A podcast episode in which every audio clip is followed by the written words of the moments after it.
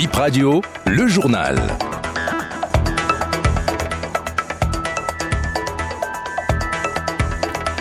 Les voies de recours existent. Je veux espérer que ça ne va pas durer plus longtemps que ce qui se fait. C'est en partie la réponse de Patrice Talon sur la question de la suspension des activités du groupe de presse La Gazette du Golfe. Une unité de fabrication de matelas totalement consumée hier à Togudo dans le département de l'Atlantique. BIP Radio a fait une descente sur les lieux. Vous suivrez le reportage dans ce journal.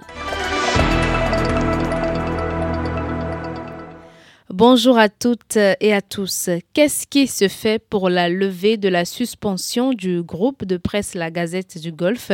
BIP Radio a posé la question au président de la République hier matin lors de la conférence de presse. Écoutez la, réponse du chef de l'État. Effectivement, quand j'allume la télé, j'arrive plus à voir golf. je peine aussi, je pour certaines peines aussi à ne plus voir, euh, parce que nous avons une pluralité de, de médias et c'est très bien que ça continue ainsi. Mais je ne suis pas patron de la HAC, je sais qu'il y a eu des manquements à la déontologie je me suis renseigné, hein, que je ne suis pas indifférent à ce qui se passe. Je me suis renseigné, j'ai eu l'information de ce que des à la déontologie ont amené la HAC à prononcer des sanctions contre ce, ce média. Je sais aussi, j'ai vu qu'ils ont saisi la Cour constitutionnelle, mais je ne sais pas s'ils ont fait les recours ou si la Cour suprême ou ailleurs, je ne sais pas. Je ne sais, pas quelles sont les démarches qui sont en cours pour que euh, la tombe. Mais les voies de recours existent. Donc ce n'est pas au président de la République de remettre en cause la décision de la HAC. C'est pas dans mon rôle, je le ferai jamais. Mais je pense que j'espère que euh, votre confrère va exercer les moyens de recours dont il dispose pour que cela euh, se règle assez vite. Sinon, s'il y a des voies de grâce, je ne sais pas, je, ne connais, pas de détails, peut-être que ça peut être aussi une voie pour euh, régler ce problème-là. Mais je note que c'est malheureux que depuis un temps, euh, ce média soit plus accessible aux téléspectateurs que nous sommes. Je vais espérer que ça ne va pas durer plus longtemps que ce qui se fait. Dans la soirée de la même journée où le chef de l'État a tenu ses propos, tout le personnel du groupe de presse La Gazette du Golfe a été licencié. Le président directeur général du groupe a évoqué les questions de moyens financiers. Les institutions étatiques auraient saisi les comptes bancaires de la Gazette du Golfe.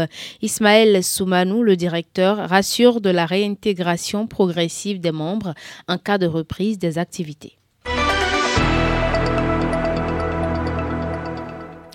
Encore un incendie cette semaine. Il a été signalé ce jeudi à Godometogudo. Une unité de fabrication de matelas totalement consumée et un blessé. Dorcas Awangan est allé sur les lieux. Suivez son reportage. Le feu est parti d'une petite flamme sur un morceau de matelas et tout s'est embrasé dans cette unité de production, témoigne un employé. Les flammes ont ravagé les lieux de 13h30 à 15h plus d'une centaine de matelas, un grand nombre de machines et des motos consumées. On enregistre aussi un blessé dans la maison voisine, à ce grand atelier fait de feuilles de tôle. L'odeur des matelas brûlés était insoutenable. Le propriétaire des lieux n'y était plus avant notre arrivée. L'un des employés nous a confié que le feu est parti d'un court-circuit. Isaac Fagla. C'est une mousse qui a pris feu suite au court-circuit dans notre appareil qui sert à découper les matelas en petits morceaux. Juste un petit feu qu'on a essayé d'éteindre par tous les moyens, mais en vain. Nous avons décidé de sortir les mousses embrasées et c'est en ce moment que les flammes se sont propagées au matelas entreposé dehors. Le feu devenait ardent, donc nous avons tous fui. Les sapeurs-pompiers sont arrivés aux environs de 14h20, mais tout était déjà parti en fumée. Il y avait un grand nombre de mousses dehors, puisque nous en produisons en grande quantité. Toutes les machines ont brûlé. La vieille dame qui habite la chambre d'à côté a été brûlée.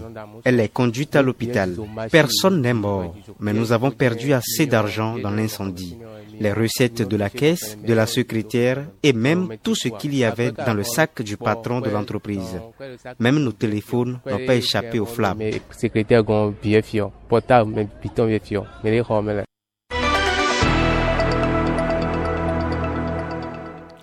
Un vent sec et frais circule depuis quelques semaines partout au Bénin.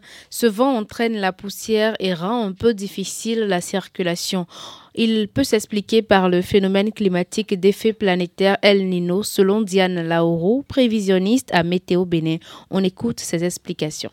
Les recherches sont toujours en cours pour mieux comprendre, pour mieux appréhender ces facteurs. Mais en se référant aux événements passés, nous avons pu lier le renforcement des vents d'Amatan ou l'intensification des épisodes de poussière à des phénomènes climatiques d'échelle planétaire, comme El Nino par exemple. Et vous savez, depuis juin 2023, nous sommes entrés dans une phase active d'El Nino. Et il est prévu même que El Nino puisse durer jusqu'en avril 2024. El Nino, c'est quoi? C'est en fait euh, un réchauffement inhabituel de la température de la mer au niveau du Pacifique central et oriental. Et la conséquence immédiate, c'est que il crée des perturbations importantes au niveau des conditions météorologiques. C'est-à-dire quoi? Lorsque El Nino est là, les déroulements des saisons ou les conditions météorologiques comme nous les connaissons ne sont plus pareils. On peut assister à des graves inondations, on peut assister à des sécheresses plus intenses. Des zones qui connaissent habituellement des inondations peuvent connaître des inondations plus récurrentes et plus fortes ou des zones arides peuvent connaître encore des sécheresses plus intenses. Et c'est des perturbations qui sont enregistrées en fait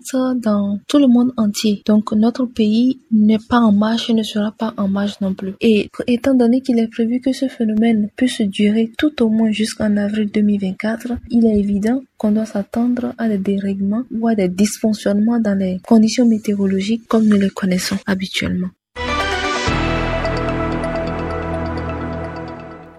L'artiste Amir El Presidente, membre du groupe Diamant Noir, met sur le marché discographique un single intitulé Kondo, une comédie musicale dans laquelle Ignace Dometok intervient avec le groupe Teriba. Il est entouré de plusieurs autres artistes qui y ont laissé leur empreinte vocale. Le lancement va se faire aujourd'hui via les canaux digitaux. Ignace Dometok au téléphone de BIP Radio. Il s'agit d'une comédie musicale euh, dans laquelle je joue euh, le rôle de Béazé. C'est suite à cela que nous avons réalisé euh, un single dans lequel j'interviens. Il y a aussi les Terriba. Donc c'est le lancement du single qui aura lieu le 9 février. Il n'y a pas de cérémonie autour. Et donc c'est juste pour inviter le public à être calé là-dessus. Parce que le spectacle proprement dit aura lieu d'ici mars. Et pour expliquer une comédie musicale, il s'agit du théâtre mélangé à de la musique. Donc euh, c'est un projet monté de toutes pièces par euh, Amir Ali du groupe euh, Les Diamants Noirs. Il y a un certain nombre de chansons. Moi, j'ai travaillé sur trois chansons comme ça. Il y a d'autres chansons. Il y a Paul Logozo qui aussi a travaillé sur cette comédie musicale. Il y a eu aussi Clémentine et beaucoup, beaucoup, beaucoup d'autres artistes qui ont travaillé sur...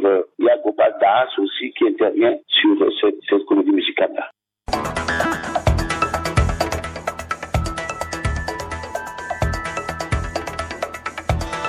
Bip Info, 9h, c'est la fin. Merci à vous de nous avoir suivis. C'était Razak Moussa et Chimène Fassino Gango.